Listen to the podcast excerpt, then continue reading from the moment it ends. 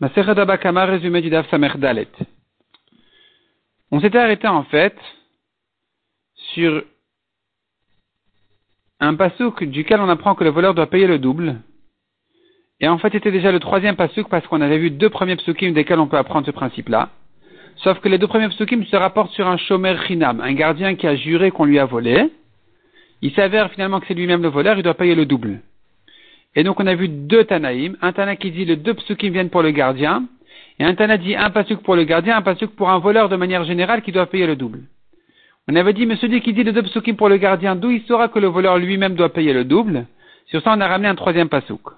Ce troisième pasuk là, j'apprends de lui qu'un voleur qui a volé n'importe quoi, il doit payer le double.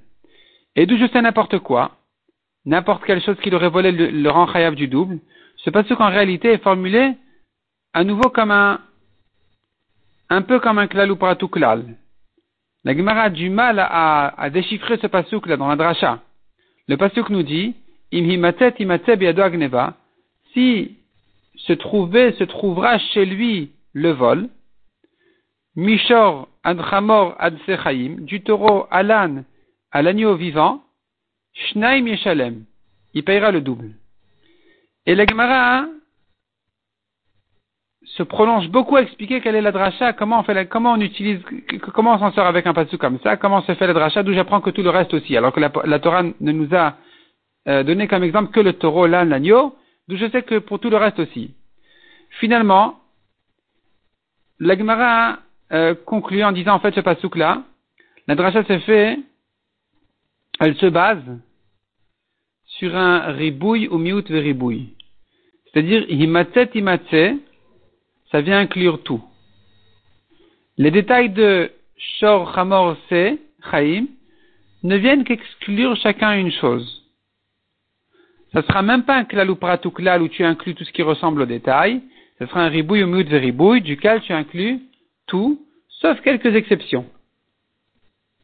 Et la Gemara dit en fait, himatet, himatet, ce sont deux klalim, et même s'ils sont juxtaposés, on peut s'en servir comme deux klalim, ou plutôt comme deux ribouillim, pour inclure tout le reste aussi, sauf quelques exceptions qui sont exclues des détails. Les détails, on va les rentrer entre les deux ribouim, Shor, Hamor, c'est le taureau, l'âne et l'agneau. On va les rentrer entre les deux ribouim de Himatset, Himatset pour exclure quelques détails. On va exclure de là les terrains, les esclaves, les shtarot sur lesquels un voleur ne rend pas le double. Autre dracha qui se fait encore des, des autres mots de ce pasouk, J'apprends de là encore une autre halakha qu'un voleur qui a volé par exemple une bête et qui s'est raffaibli, la bête, pas le voleur, il devra la rendre forte, comme ce qu'il a volé. C'est une rachat de plus qui s'est fait aussi de ce pasouk-là. Et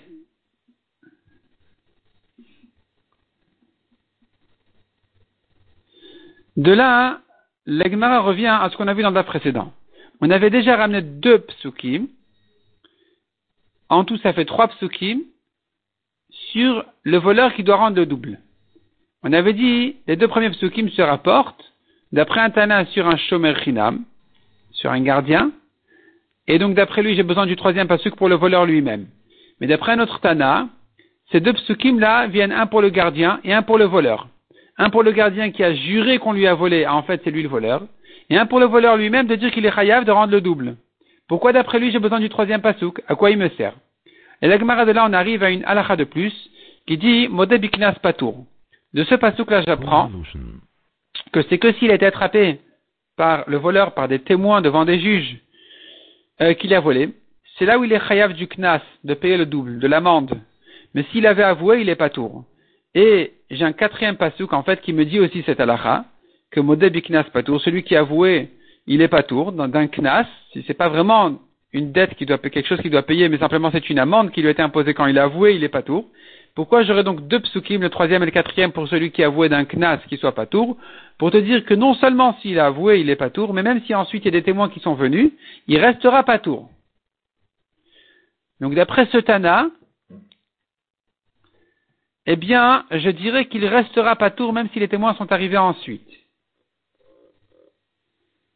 Alors que celui qui dit que les deux premiers psukim viennent pour le gardien, le troisième pour le voleur, qui soit Chayav Tashlum et le double, le quatrième pasuk viendra me dire que si quelqu'un a avoué d'un knas, il est pas tour. Il me manquera un pasuk pour me dire que même s'il y a des témoins qui sont arrivés ensuite, qui restera pas tour, donc d'après lui, il sera chayav dans les cas où les témoins sont arrivés ensuite.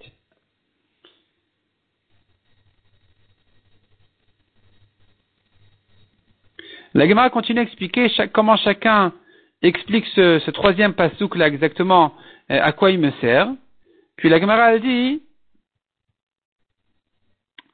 au fait, d'où je sais que le voleur il doit payer le double même sans jurer. Peut-être qu'il doit jurer. Répond la Gemara du fait que j'ai un pasouk pour le voleur, alors que j'aurais pu l'apprendre par un calvachomer du gardien. Si déjà le gardien qui a commencé gentiment, il a terminé méchamment, il doit payer le double, Calvachomer, lui, le voleur, qui a commencé de manière interdite, Calvachomer qui doit payer le double. Pourquoi la Torah me dit que le voleur doit payer le double, si ce n'est pour m'apprendre que même s'il n'a pas juré, il devra payer le double. Et donc de là, j'ai appris que même sans chevois, même sans jurer, il doit payer le double.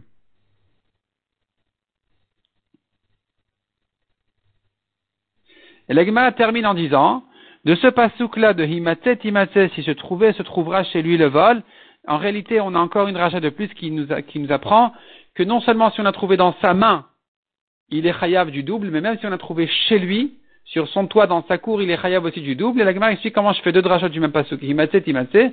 Il y a déjà la répétition, et ensuite il y a le changement. La Torah aurait pu se répéter en disant himatse, himatse, ou timatse, timatse. Elle a changé de himatse à timatse pour te permettre une deuxième dracha qui nous servira, servira, comme on a dit, à inclure que n'importe quelle chose qu'il a volée, il sera chayav de payer le double.